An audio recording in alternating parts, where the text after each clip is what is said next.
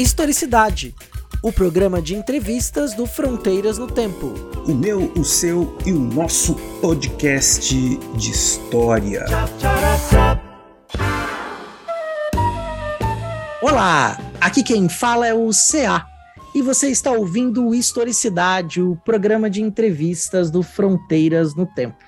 E hoje nós vamos receber a historiadora Maria Carolina Scudeler Silva que é graduada em História pela Unesp e mestre em História Social pela Universidade de São Paulo, a USP. Atualmente, a Carol, que eu vou chamá-la aqui já de Carol, amiga uhum. de longa data, é professora de História, Filosofia e Sociologia no ensino médio de instituições de ensino privadas. É, Carol, primeiro lugar, muito obrigado por ter aceitado aí o nosso convite para participar do Historicidade. Oi, Cia. Oi, pessoal, tudo bem? Ah, eu que agradeço, né? Agradeço por rever um amigo tão querido, né? Amizade de uma vida, fizemos graduação juntos. E principalmente por participar desse programa, que é uma joia, né? Obrigada. Ah, eu que agradeço, Carol. E a Carol foi convidada para esse programa para falar de um tema que desperta muito interesse, né? Que é sobre a Inquisição espanhola. Né? O que a gente chama de história moderna né? é, é um palco amplo né? Tem muitos elementos que vão desde a formação do Estado até a constituição de noções de individualidade. Né? Nos reinos medievais, aqueles senhores feudais eles possuíam tanto poder bélico quanto laços de vassalagem e podiam aplicar a justiça do rei em seus domínios e transformaram em estados com poder centralizado. Né? Então houve essa passagem do feudalismo para o estado moderno, o poder está centralizado, no qual o estado passou a possuir o monopólio legítimo da força, sistema jurídico unificado, entre tantas outras características que se constituíram em um processo longo e que teve especificidades únicas de caso a caso, como na França, na Espanha, na Inglaterra, para ficar aqui em poucos exemplos. Porém, né, nesse Estado moderno, antes do Estado contemporâneo, a separação entre o que a gente chama de poder sacro, que era o poder da igreja, e o poder régio, o real, eles eh, não eram muito bem definidos, especialmente na Península Ibérica, né? Caso de Portugal e Espanha. Com o avanço das reformas, tanto protestantes quanto os católicos, e também os processos de colonizações das Américas, houve um fortalecimento né, dessas instituições que eram ligadas, que faziam a junção entre Estado e Igreja, entre elas o chamado Tribunal do Santo Ofício, né, que a gente conhece também como Inquisição. Então, Carol, eu fiz esse breve preâmbulo, né, reflexivo sobre isso, e eu gostaria que você começasse a conversar com a gente, né, como é, é, como é que foi o seu processo de pesquisa que levou você a constituir um objeto, né, que resultou no livro que você lançou recentemente, intitulado Inocentes e Culpados, repensando o julgamento inquisitorial ibérico, que foi publicado pela editora Dialética no final do ano passado. Esse tema ele, a gente pode dizer que foi um presente, na verdade. É, na graduação, eu me interessava muito por temas relacionados à intolerância, mas mais do período contemporâneo. Segunda Guerra Mundial, questões ali do antissemitismo no século XX. Só que eu tinha muita leitura e muito contato com a professora Anita Novinsky, e ela é uma especialista em Inquisição. Então, por causa dessa leitura, desse contato, ela que foi minha orientadora no mestrado, eu acabei me interessando muito por desvendar, né, participar desse grupo de estudos que ela tinha sobre a Inquisição, na verdade, ibérica, né?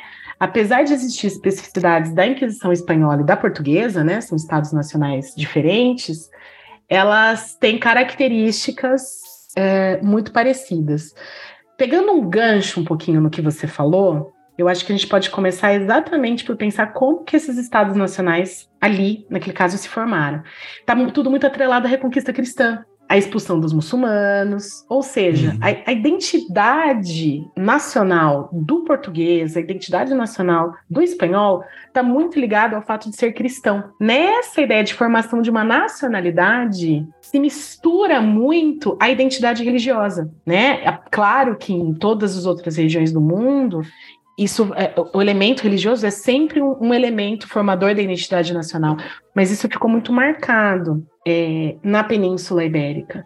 Então, quando a gente pensa né, no tribunal inquisitorial, ele é anterior a esse processo. Ele surge no século XIII para conter todo aquele movimento da Baixa Idade Média. Todas as uhum. o crescimento das cidades, o crescimento das, da, de uma potencial discussão que estava dissidências, vamos colocar dessa maneira. A Baixa Idade Média ali como um momento de dissidências. O que, que acontece? Aparece o tribunal inquisitorial para conter essas dissidências. Então, ele vai sendo reprogramado a cada momento. Então, por exemplo, é, um crescimento de uma burguesia, por exemplo, ali na Baixa Idade Média ele vai aparecer para conter alguns elementos. Quando acontece a reforma protestante, ele uhum. vai sendo reprogramado para conter essa dissidência. E quem que vai ser contido na Península Ibérica? Vamos colocar dessa maneira. Ali existem muitos árabes, existem muitos judeus por conta do processo de formação da Península Ibérica, que foi ocupada pelos muçulmanos uh, desde o século VIII. Uhum. Quando os muçulmanos são expulsos da região, é, eles voltam para as áreas muçulmanas, mas os judeus não têm é, para onde ir, vamos colocar dessa maneira. O que uhum. resta a eles? Se converter. E eles se transformam nos cristãos novos. Então, isso, esse é o elemento central para a gente entender a Inquisição. E eu sabia pouquíssimo sobre os cristãos novos quando eu comecei a conversar com a Anitta né? Uhum. Todo, esse, todo esse percurso que eu estou trazendo aqui para você, é, a gente sabe sobre estados modernos, a gente sabe sobre a formação, sobre a reconquista cristã, mas a historiografia sobre os cristãos novos ela é razoavelmente recente. Então eu me interessei muito por contribuir com esse com essa nova historiografia mesmo que estava surgindo. E a Anitta era uma pessoa que estava na, na, dedicação, né? Muito dedicada a esse projeto. E daí, conversando com ela, a gente foi. No caso, a gente queria estudar a Inquisição no Brasil. Só que no Brasil não existiram uh, tribunais inquisitoriais, por isso a necessidade de atrelar diretamente ao ibérico, né? Uhum. Tinham visitas inquisitoriais, né? não necessariamente um tribunal instalado aqui. Né? Exatamente. E daí onde que entram os cristãos novos, né? Nessa, nessa história. Qual que era isso tudo para explicar qual foi a lógica de como a gente foi fechando o nosso objeto de estudo, qual foi o percurso que a gente que a gente seguiu. Na medida que eu ia estudando esses cristãos novos, o que, que ia ficando claro para mim? Né, enquanto, enquanto é, pesquisadora, que o tribunal perseguia qual era o crime dessas pessoas, judaizar. Ou seja, eles eram cristãos batiza batizados, uhum. mas eles mantinham práticas religiosas judaicas em segredo, na privacidade da sua casa, por exemplo. Isso é um crime, de acordo com a Inquisição, não pode. Não uhum. pode, é uma heresia, é uma heresia. E aí que acontecia essa perseguição, essa prisão. Então, eu fui atrás dos processados para entender. E no caso, a Anitta, ela tinha na casa dela, a professora Anitta, muitos documentos que são originários lá da Torre do Tombo, mas ela tinha cópias, porque ela estudou muito tempo esses processos. Então, eu tive acesso a seis processos inquisitoriais de pessoas que foram presas no Brasil. Presas por culpas de judaísmo. Cristãos novos, uhum. presos por culpa de judaísmo alguns nascidos no Brasil e outros nascidos portugueses, mas que moravam no Brasil.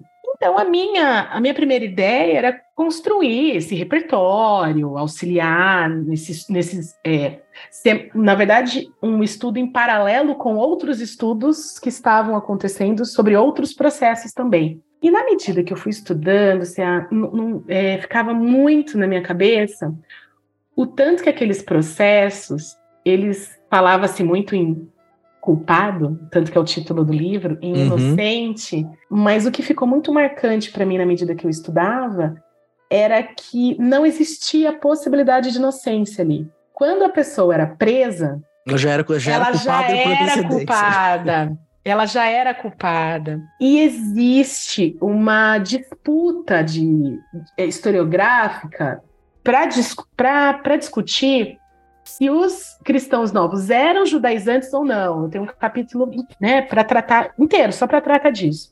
A disputa, né? É, eram judaizantes ou não eram? E a minha contribuição é que, a partir dos processos, apesar deles darem, nos, nos darem dados muito importantes uhum. sobre, os, sobre os processados, o jeito que o processo é montado não tem condições da gente afirmar isso. Por isso que o título, né, Inocentes e Culpados repensando o julgamento inquisitorial ibérico. Repensar em que sentido? É um processo, é um documento, ele traz uma série de riquezas analíticas, mas o fato de alguém ser definido como judaizante não significa que a pessoa era judaizante de fato, por causa da forma como o processo era conduzido. Uhum. Então, então criava-se um, um sistema de denúncias. Essas denúncias eram eram pessoas da intimidade, vamos colocar vizinhos, familiares que denunciavam. Por que denunciavam? É aquela estratégia do medo, né, Cia? Tão típica uhum. de muitas épocas da história da humanidade. Se você não denunciasse, isso também era um crime. Se você tivesse conhecimento da prática judaizante de alguém e não denunciasse, isso o herege era você, né? E... o herege é você. Ou caso aquela pessoa tenha feito alguma coisa para você que você não gostou, sei lá, judeu. Isso, tá bem nesse é, então, olha a atualidade do, do, do, estudo. E daí o que, que acontecia? As pessoas eram denunciadas. Aí começava, começa o processo, prende, uhum. é, vai para as sessões, vai para as perguntas. E, ne, e, e, nessa organização de sessões e perguntas, e, e, pergunta uma vez e pergunta duas vezes, se as respostas não são satisfatórias, aí vai para tortura. E daí depois pessoa pode ou não denunciar na tortura, e se denuncia e se diz o que fez de errado, aí depois tem outra sessão para confirmar o que tinha falado na tortura. E se não era o suficiente, a impressão que dava, e a Anitta, ela, ela trabalha muito com essa, com essa lógica no livro dela chamado Cristãos Novos na Bahia, uhum. é que as pessoas elas eram uh, orientadas a já saber como tratar a, a, situação da sessão. Uhum. Então era como se as pessoas não fossem judaizantes, ou fossem, mas elas tinham que ter toda uma resposta que, que desse conta da necessidade do que aquele processo queria. Então, assim, cria-se um ambiente extremamente como se todo mundo já tivesse todo mundo não, os cristãos novos estivessem preparados, mesmo que não fossem judaizantes, para se assumirem como judaizantes, porque essa era a única forma, efetivamente, de escapar daquela escap, escapar entre milhares uhum. de aspas da, da pena de morte, porque a pena de morte uhum. era, era, era, era a pena máxima se o, a, a, a, o processado era entendido como culpado e não aceitava a culpa. É, não tinha contrição, o... né? Quer dizer, eu me arrependo Isso. disso que eu fiz. Isso. E vou abraçar o cristianismo com a força do chicote e, do, e de, do, dos instrumentos de tortura que vocês me explicaram. Isso. E aí que entra a tristeza, né? Porque uma, uma argumentação para dizer que a Inquisição não era tão severa assim é que são razoáveis, razoavelmente poucos uh, o número de pena de morte, né? Do queimados vivos, que era a pena máxima. Mas é importante perceber que a, essa a pena de morte era só para o cara, só para o pro processado que realmente não aceitava. Ou seja, não é nenhum bom negócio. O mais interessante, na verdade, era que a pessoa se arrependesse, né? Sim, né? Eu sou culpado, eu sou culpado. Isso, Primeira etapa que me desse, eu já falei, eu, sou, eu faço mesmo. Eu, o arrep... Isso, o Eu leio a Torá e pronto. Chega, para com isso. Isso, o arrependimento era uma coisa muito marcante em todos. Uhum. E aí que entra. Então, mas a pessoa não era judaizante? Então, não é essa a questão. Eu Sim. acho que esse é o elemento central Até mesmo, acho que, né, Carol, não sei se você se deparou com isso, acho que até as formas de práticas de cristianismo, por exemplo, na América Portuguesa, que a gente chama de Brasil colônia, eles são muito diferentes do que a gente entende como práticas cristãs hoje, né? E muito sincréticas, muito sincréticas. A maior parte das pessoas talvez tivesse práticas judaizantes e não fizesse a menor ideia uhum. aquilo era uma prática judaizante. talvez ela realmente achasse que todos os cristãos se comportassem daquele jeito. É uhum. isso mesmo é, é, como a diversidade é a realidade, né? A diversidade uhum. é a realidade, a contradição é a realidade. E esses tipos de instituições, como o Tribunal Inquisitorial, eles tentam, de alguma maneira, criar a impressão de que não, não devem ser. Por isso, calar as dissidências. Por isso que minha fala começou com calar as dissidências. Todo mundo que se comportasse de uma maneira que parecesse não dentro daquele padrão do cristão como ele deve ter, é, entra no, na possibilidade de, de, de ser punido, de estar tá cometendo algum tipo de heresia. Em última instância, a gente poderia dizer até que a culpa desses, dessas pessoas era exatamente só ser cristão novo. Uhum. A, a, culpa era a própria condição em si da pessoa. É, a Maria Luísa Tucci Carneiro, ela tem um livro é, que foi o mestrado dela também, me foge o nome agora. Ela trabalha com a ideia de que seria essa uma origem de uma ideia racial mesmo, racista, no sentido de sangue puro, estatuto de pureza de sangue, esse cristão velho, cristão novo. Qual cristão é o cristão certo? É o cristão que é cristão desde sempre. O cristão novo é um cristão impuro. Uhum. É um cristão é, com máculas, é um cristão que nós devemos desconfiar dele o tempo todo. E se devemos desconfiar, se é uma pessoa, é como se o erro tivesse na própria constituição física dele, né? Como se ele não conseguisse escapar daquilo de, de errar e de, de ser um herege. Por isso que, obviamente, ele sempre será culpado. Ele não consegue escapar disso, assim. Então é realmente um, um estudo que, apesar de tratar do século, né, os meus processados são do século XVIII, a intencionalidade dessa publicação é perceber o tanto que está, de muitas maneiras, o tanto que ela influencia instituições como o Tribunal Inquisitorial influenciam muito fortemente até os dias de hoje, né? Nossa, e me chamou a atenção, você acha que o nosso ouvinte também deve estar muito curioso, assim, o que, que eram essas práticas, você tem alguns exemplos da, do que, que era considerado de práticas é, judias, né, é, é... na intimidade? Ah, desde, por exemplo, negar comer carne de porco, é, tem, tem uma situação de, dependendo dos, das formas de organizar a higiene da casa, quantas vezes varre a casa, se troca a toalha da mesa, é, que são, de repente, hábitos ritualísticos judaicos, fazer orações sem é, só que esconder, é, não, não dizer o Pai Nosso no fim. Não, tá. não Isso, então existem, assim, é, macular de alguma coisa, é, a figura de Maria. Então são. Mas isso é judaizante? E aí que entra na nossa discussão anterior. É, não, é uhum. sincrético, uhum. né? Tem uhum. algumas que são, que são afrontas mais heréticas mesmo. De repente você fala mal de Cristo, mas isso não tem a ver com ser judaizante de fato. Mas torna-se ju judaizante a partir do momento que a figura que está falando é um cristão novo. Você entende que é um componente de cruzamento? Uhum. É, por ser cristão novo, automaticamente você não, não largou essas práticas Isso, é, heréticas, é, pagãs, e você está aqui, não, Isso, eu vou te purificar, ah, né? Todo mundo que co não come carne de porco é, é, é, é judaizante? Não, mas se junta com o fato de você ser cristão novo, isso se torna um elemento que que você passa a ser, ser perseguido é. por causa disso. Você não come de carne de porco porque você é, é judeu, ponto, né? Não é, não é, que você não gosta da carne de porco, é porque como cristão novo, automaticamente Isso. você é um judeu que vai lá e não vai comer a carne de porco. Você não fez o credo do Pai Nosso, você é um, também um judeu, yeah. né? Quer dizer, e essas perseguições eram políticas, né, também, né? Não deixam de ser, né? Claro, e políticas é, no sentido que a gente não pode deixar de comentar e a primeira coisa que acontecia com qualquer processado é ele ter os seus bens confiscados pelo Estado. Confiscados pelo Estado. Pelo Estado não, né? Pela Inquisição. Tá, pelo Santo Ofício. E, e, e daí acho que poderíamos fazer um parênteses agora. Quem comandava a Inquisição? Uhum. A Inquisição... É, isso que eu vou te perguntar agora. Como é que é. foram essas práticas e como é que esse tribunal era organizado aqui, por exemplo, o... na América Portuguesa, na América e na América Portuguesa, na Península Ibérica? É, é, a Inquisição era um tribunal quase como que se autossustentava.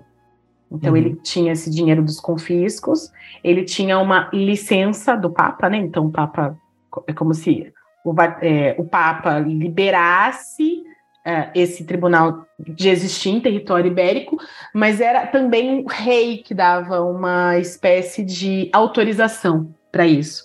Uhum. E a figura do inquisidor geral, da, da pessoa que comandava a, a, Inquisição Ibérica, era uma indicação do rei. Tá. Ou seja, olha que confusão, olha que mistura. É, e, e, normalmente e... esses é, os padres do alto escalão, eles tinham origem nobre de alto escalão também, né? Eles eram os terceiros Isso. filhos, os segundos filhos. Era o irmão do rei, era o primo do rei. Era o... Quer dizer, era o mesmo grupo de pessoas, né?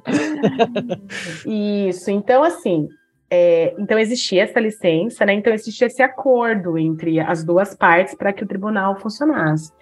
E ele se autogeria, existia uma lógica própria, uma burocracia própria, um rendimento próprio, muito deles que vinha do confisco de bens. Hum. E boa parte dos cristãos novos, não todos, mas uma parcela, podia enriquecer do mesmo jeito que você tem trabalhadores mais humildes. Você também tem grandes senhores, né, grandes comerciantes, proprietários de terra. E ao confiscar, você, um dos meus casos, os confiscados, todos eles renderam vultos significativos. Foram um ou dois que eram mais é, humildes, mas existia é, senhores de escravos, por exemplo. Então, uhum. quando você confiscava, você ficava com. Você retinha todo esse, esse dinheiro. Confiscava os escravizados também, por exemplo? Teve casos isso, assim? Isso. Não somente escravizados, mas o valor daquele escravo, né? Em outras formas de bem, entendeu? Daí uhum. cada. Não se. A, a regra variava de uma época ou de um processo para outro, e a lógica não se seguia, às vezes, de um para o outro, exatamente por causa do poder que se tinha. Então, não necessariamente tem uma regra.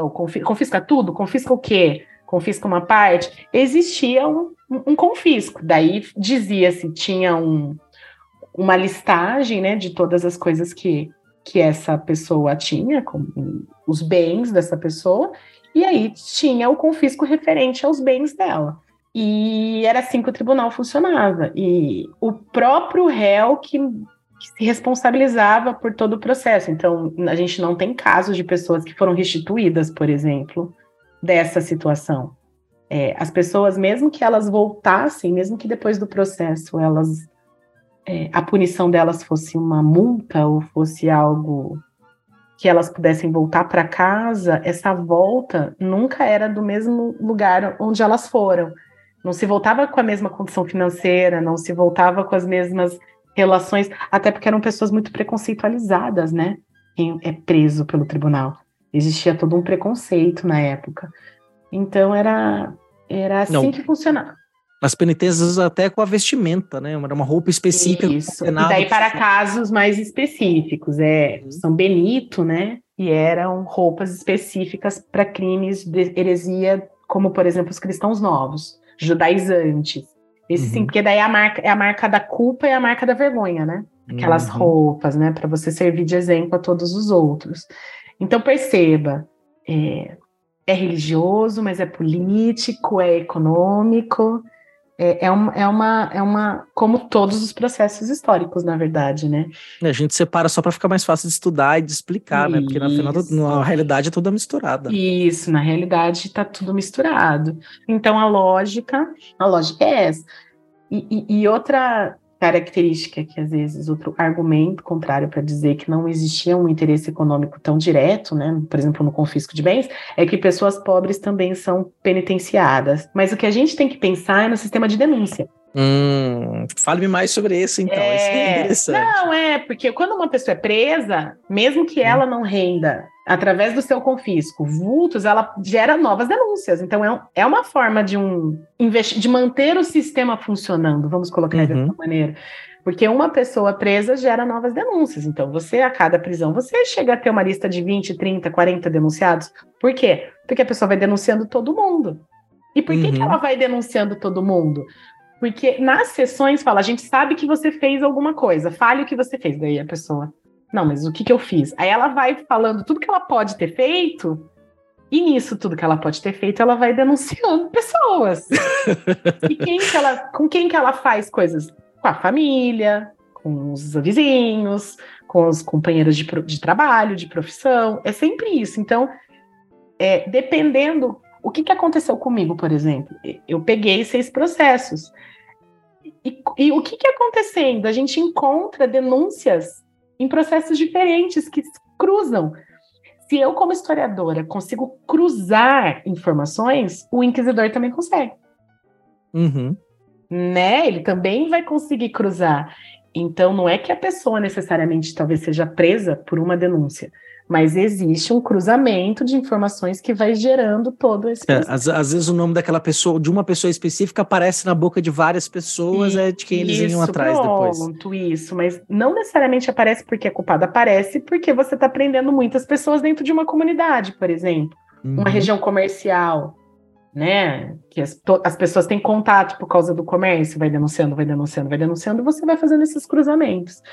Era assim que funcionava. Então era um sistema muito assim, é, baseado numa desconfiança, percebe? O tanto que isso é quase que formador de um processo civilizatório, assim, não sei se eu estou conseguindo. Sim, sim, tá perfeito. Tá, você na minha cabeça, tá, você quer dizer, você instaura, leva um instrumento de poder, esse instrumento Isso. de poder impõe o medo e as pessoas passam a se comportar para não serem alvos de denúncia. Isso, e, e funciona, né? A gente é, funciona muito bem, porque você é como se organizasse toda a sua vida e a sua intimidade, todas as suas relações de trabalho em cima dessa possibilidade. Talvez é difícil alcançar isso, mas talvez você eduque as crianças desde uhum. sempre. Uhum. Olha, se acontecer, você tem que se comportar assim, você, né? E é uma forma de você manter a, uma ideia de status quo mesmo, né? Você, é, é aí que você rompe com as dissidências. As dissidências elas não conseguem lugar para respirar mesmo, para se fortalecer.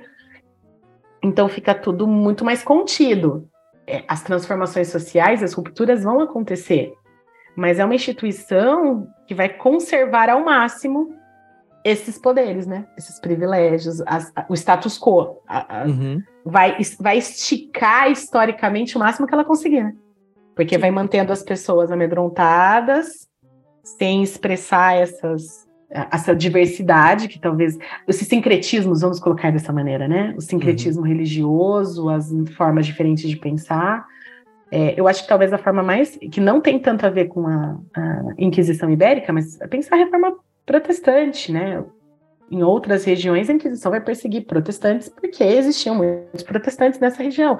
Então, eles vão evitar que o protestantismo aumente? Não, mas eles vão esticar no limite para que ele não se fortaleça, que é a contra-reforma. A gente não uhum. pode esquecer que a Inquisição é um, dos, é um dos elementos básicos né, de organização da contra-reforma.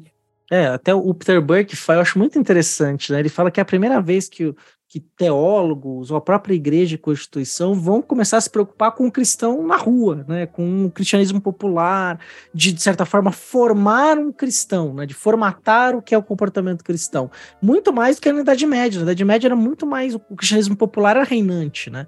É com o Estado moderno que essa questão Isso. vai começar a ser, ser formada, né? É bem Por isso que a gente não pode dessa é, perspectiva. Não dá para dissociar a religiosidade da política, né? Era na Idade Média era era orgânico, vamos colocar dessa maneira, porque o poder que era que estava uhum. ali constantemente, mas ele era descentralizado. Uhum. O poder estava ali, mas ele era descentralizado.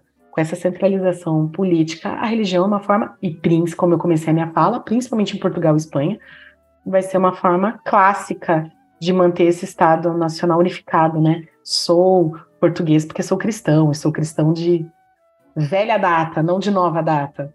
Sim, é. né? Inclusive na Espanha, na, ainda na, na, Guerra Civil Espanhola, que era na década de 30 do século XIX, um dos lemas da Espanha era o martelo cristão contra os hereges.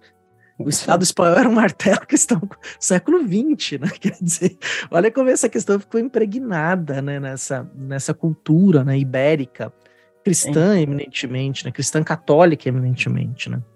E, e aí tem um, você é já bem tradicional, você já falou que você trabalhou com processos inquisitoriais, né? Então, é, né, no seu processo de pesquisa. Então, eu queria que você é, esclarecesse né, para o nosso, pro nosso ouvinte também é, como é que você, é, como é que é a característica desse documento, onde você encontrou esses documentos e quais caminhos que você trilhou para fazer a leitura e análise desses documentos. Acho que isso é bem importante ah. também para o nosso ouvinte é... entenda o trabalho do historiador.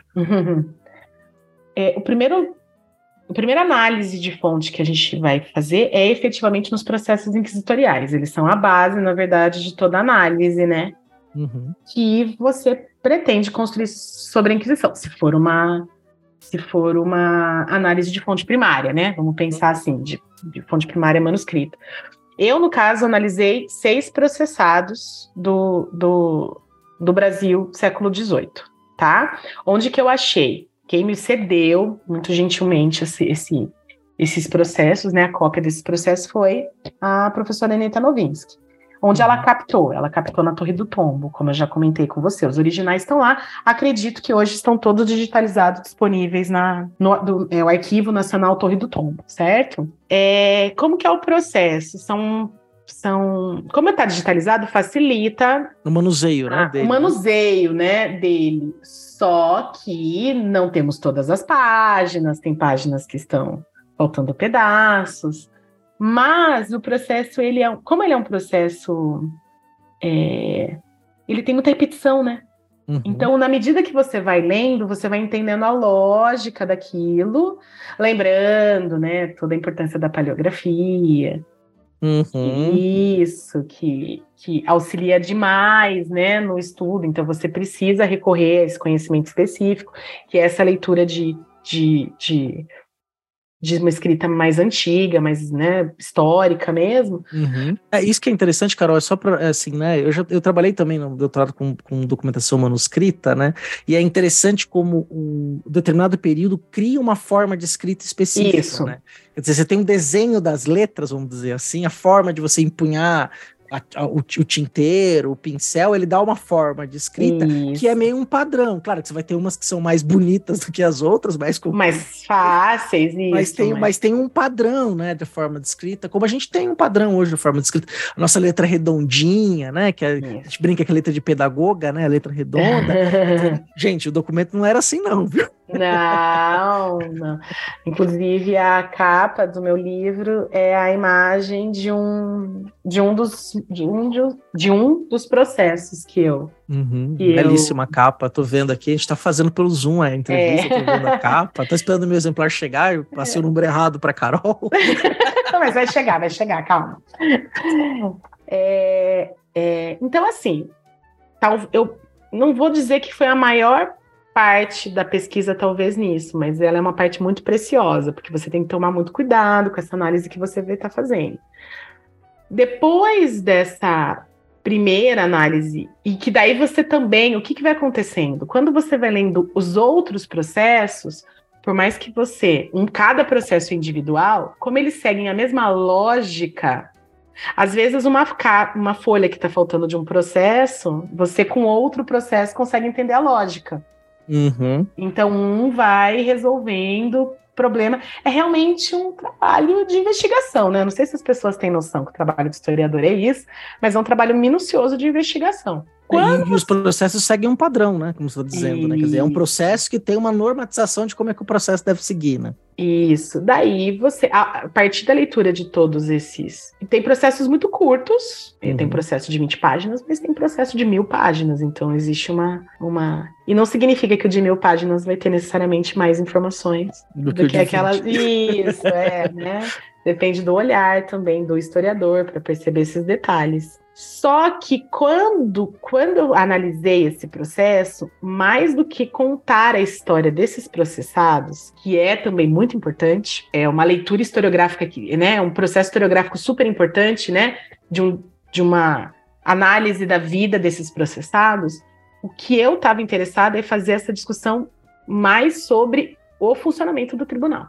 E para discutir o funcionamento do tribunal, eu senti falta de fontes que falassem mais sobre o funcionamento do tribunal e não necessariamente só o processo. Por isso uhum. que uma outra fonte que eu utilizei foi o regimento do Santo Ofício. Hum. Aí é mais fácil, porque daí é um livro, né? Uhum. Então, é impresso. Né? É uma fonte primária, primária, mas ela é impressa. Então, daí você não precisa mais desse conhecimento específico da paleografia, né? Mas é um, um, uma documentação difícil também, porque é a legislação da época.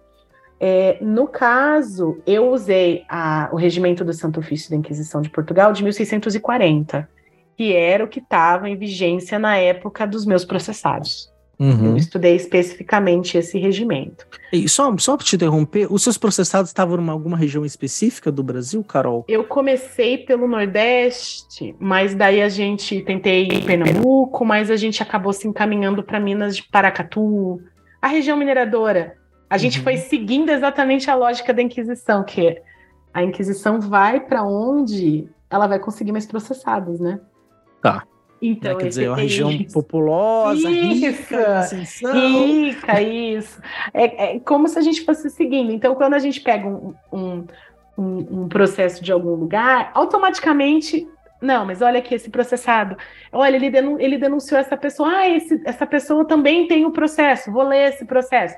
Então, um vai gerando, gerando possibilidades para o outro, tá? Mas assim, se a gente for colocar a região principalmente é, ali de Minas, Minas de Paracatu, é, é, se eu não me engano, tem um da é, Itamaracá também, que é Nordeste. Então, é, é, é essa região açucareira para a região mais populosa de isso. E, um, e na verdade, eu, eu analisei várias outras fontes primárias, mas talvez a que mereça uma citação aqui, que foi uma é como se essa fonte ela chegasse para responder, para encaixar nas hipóteses que eu estava criando ali no processo de leitura dos processos. Existe um, um documento chamado Notícias Recônditas do modo de proceder da Inquisição com os seus presos. Durante muito tempo, a autoria desse, desse texto, na falta de uma palavra melhor, uhum. é, teria sido do Padre Antônio Vieira, tá. que era uma pessoa que denunciava a perseguição aos cristãos novos. Uhum. Aos escravizados também, isso, né? Então teve uma... Isso, isso. Ele era essa, né? Ele, ele, ele tinha essa, esse olhar. E a historiografia mais recente, ela acredita que, na verdade, apesar do padre Antônio Vieira ter publicado, vamos colocar esse texto, na verdade, esse texto seria do Pedro Lupina Freire, que era um funcionário do, do, do da, da, Inquisição. Ele era uma tá. pessoa envolvida com a Inquisição. E o que, que tem ali? Tem denúncias. Como assim denúncias? O jeito como que se trata os presos, que se monta o, o processo, não é digno, não é para descobrir se se as pessoas são culpadas. É, o que se busca é a, é, é a, culpa e não a verdade. Ele usa esses uhum. termos. Então, o processo não é montado para descobrir de fato o que aconteceu. É um processo montado exclusivamente para confiscar os bens e colocar essa pessoa como um herege. É para isso que serve o processo.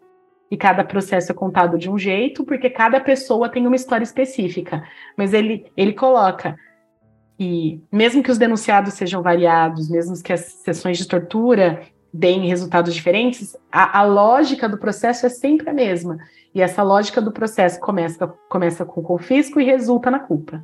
Então, para mim, foi como se fosse um encaixe de uma fonte primária da época, é, de um observador daquele momento, e que está uhum. colocando exatamente aquilo que estava me passando a impressão pela leitura dos processos. Então, a minha hipótese, ela encontrou ela encontrou profundidade quando eu consegui analisar essa, essa fonte também. Então, foi, foi com o cruzamento das três, na verdade, né? Do regimento, dos, dos seis processos e das notícias recônditas, que eu construí essa lógica, essa linha de raciocínio do funcionamento do tribunal que eu espero que contribua para esse olhar mesmo da, da, dos estudos inquisitoriais no Brasil. Sem dúvida, Carol, sem dúvida. As pessoas devem estar agora muito curiosas para ler o seu livro.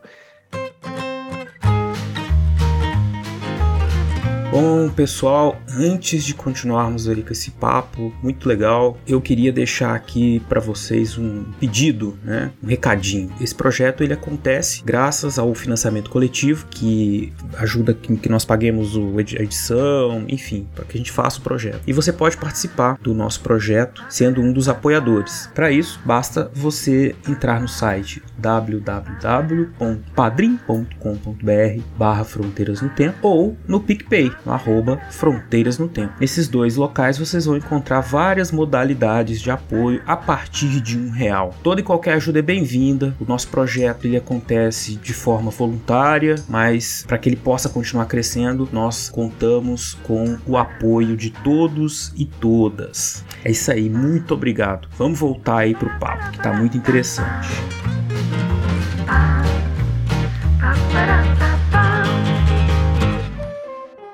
Então, Carol, gostaria que nesse momento, esse papo tá maravilhoso, tá incrível, assim, eu tiraria horas conversando com você.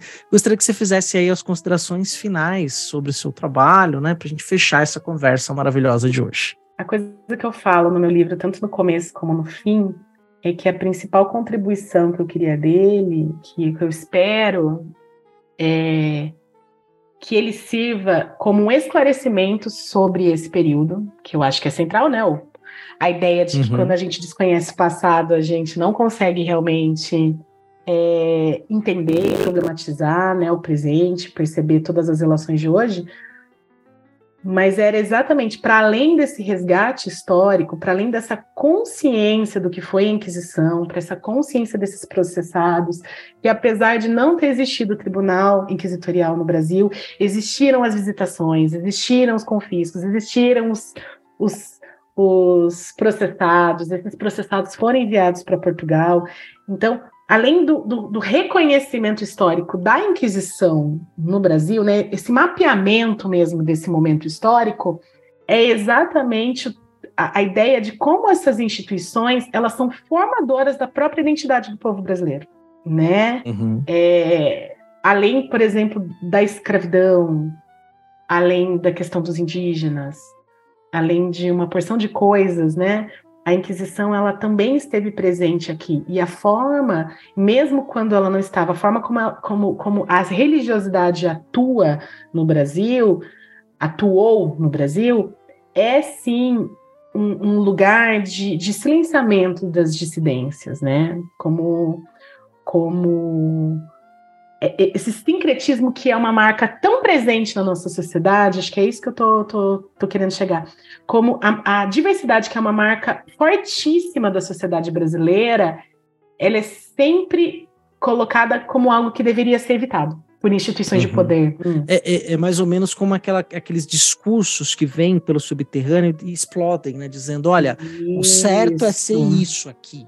Né? Então, é, o comportamento tem que ser desse jeito. Quer dizer, vai desde o ponto de vista estético até mesmo a forma como você consome informação, né? Eu lembrei de uma conversa privada que eu tive aí sobre um, um incidente envolvendo o 8 de janeiro, que aí tinha uma pessoa que ela estava na manifestação do 8 de janeiro, só que ela, ela tinha o cabelo platinado e era um hum. jovem pardo, né? E aí a, a, todo mundo apontava, não, isso é infiltrado do PT. Olha só. Essa estética jamais poderia ser um bolsonarista, sabe? Olha e virou uma certeza nisso, né? Quer dizer, olha, olha tudo que você está falando aqui, né? Isso me fez é, ter clareza sobre esse processo, né? Quer dizer, isso. não tem a ver com, com, com o, o, o, da Inquisição, mas assim, de você enquadrar dentro de uma estética, dentro do tipo de comportamento, dentro de uma aparência que deve ser padrão, quer dizer. Então, esses discursos conservadores, eles emergem dos esgotos, né? Tais Isso. quais bichos escrotos. E, vão... que, e, e, eu acho que você trouxe um elemento central: emergem do esgoto, emergem do escondido. É como se eles sempre estivessem ali, mas muito mascarados por um discurso de festividade, por um discurso de, de solidariedade. O povo brasileiro é solidário, o povo brasileiro é festivo, o povo brasileiro é carnavalesco, o povo brasileiro é o mito da democracia racial, né? É, então, Sim, você... as dissidências querem dividir o Brasil. Esse e... pessoal que fica falando do movimento negro, do racismo, eles estão querendo dividir o Brasil. Um país que é isso. é belo, um país que é unido, um país que é que trata todo mundo bem. E aí que entra a importância do estudo que resgata é, um passado que está muito próximo, no, no sentido de formação de processo civilizatório mesmo como isso deve ter influenciado a psique mesmo, assim, sabe? O comportamento coletivo, as formas da gente, da gente é, não apenas se relacionar, mas, mas a, a, forma como a gente conduz o comportamento social. Como a gente uhum. pensa a família, como a gente educa, como como e não que a Inquisição seja responsável por isso, uhum. mas ela é um elemento central, central para a gente pensar um sistema de, de medo e silenciamento. Eu acho como que você... é, é, eu... é componente do processo civilizatório brasileiro, sabe? E você traz na sua obra uma análise teórica que, que dialoga com o Peter Berger e o Theodor Luckmann, Sim. que é a construção social da realidade. Como socialmente a gente constrói os parâmetros daquilo que a gente chama de real. Não real físico, mas o real dos comportamentos, das subjetivações. Né? Então acho que é bem interessante nesse sentido. Isso. Ai, que pena que não dá para falar de cada detalhe mesmo. É muito legal. ah, com certeza. É, então é... é é uma leitura, uma leitura que é instigante, vale muito a pena. Acho que o nosso ouvinte deve estar com a cabeça explodindo, como eu tô aqui. Minha cabeça está fervilhando com um monte de outras discussões. E essa discussão não precisa parar aqui. Quer dizer, você pode ir lá no post do, no post da publicação desse episódio fazer seu comentário. Tem lá as redes sociais, formas de contato também para você entrar em contato com a gente, entrar em contato com a Carol, adquire o livro. Vamos fazer esse papo render mais aí, virar uma corrente de construção de conhecimento coletivo. É, viva a ciência, gente, viva o conhecimento. Carol, muito obrigado. Muito ah. obrigado aí por esse prazer de te rever depois de tantos anos sem ter te visto, né? De poder bater esse papo e que foi incrível. Assim, eu tô extasiado mesmo. É, ah. Muito obrigado aí por, por esse privilégio que você também concedeu aos nossos ouvintes. Eu que sou por agradecimento, Cia, pelo convite, pela pelo, pela conversa, pelo carinho. É, admiro demais seu trabalho. Então, obrigada, pessoal. Obrigada, CA. Obrigada, pessoal. E vamos continuar conversando. Certo? Mandem notícias. Com certeza. E não desliga não que a gente volta aqui para o encerramento do programa em minutos. Em minutos não, em segundos. A gente já volta. Muito obrigado e até a próxima. Beijo, obrigada.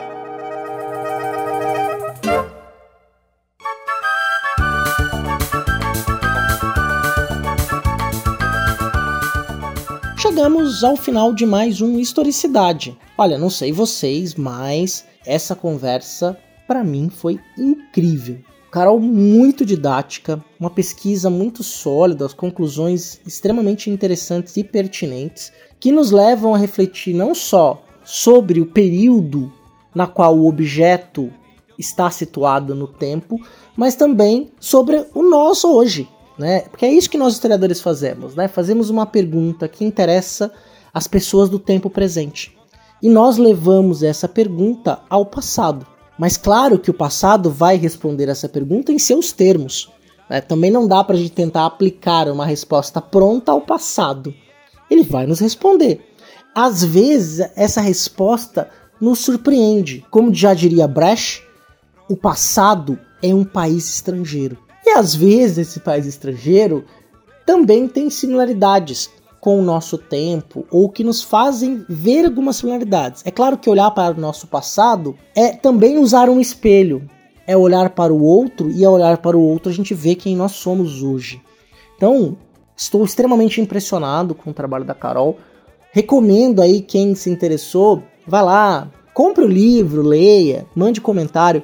Ou comente de qualquer forma no post desse episódio. Uma coisa que é muito importante para nós aqui, dê cinco estrelas para nós no seu agregador de podcast favorito, no seu tocador de podcast. Vai lá, cinco estrelas. Divulgue também, compartilhe o episódio nas suas redes sociais, no boca a boca, porque nossa intenção é que a gente aumente o nosso alcance.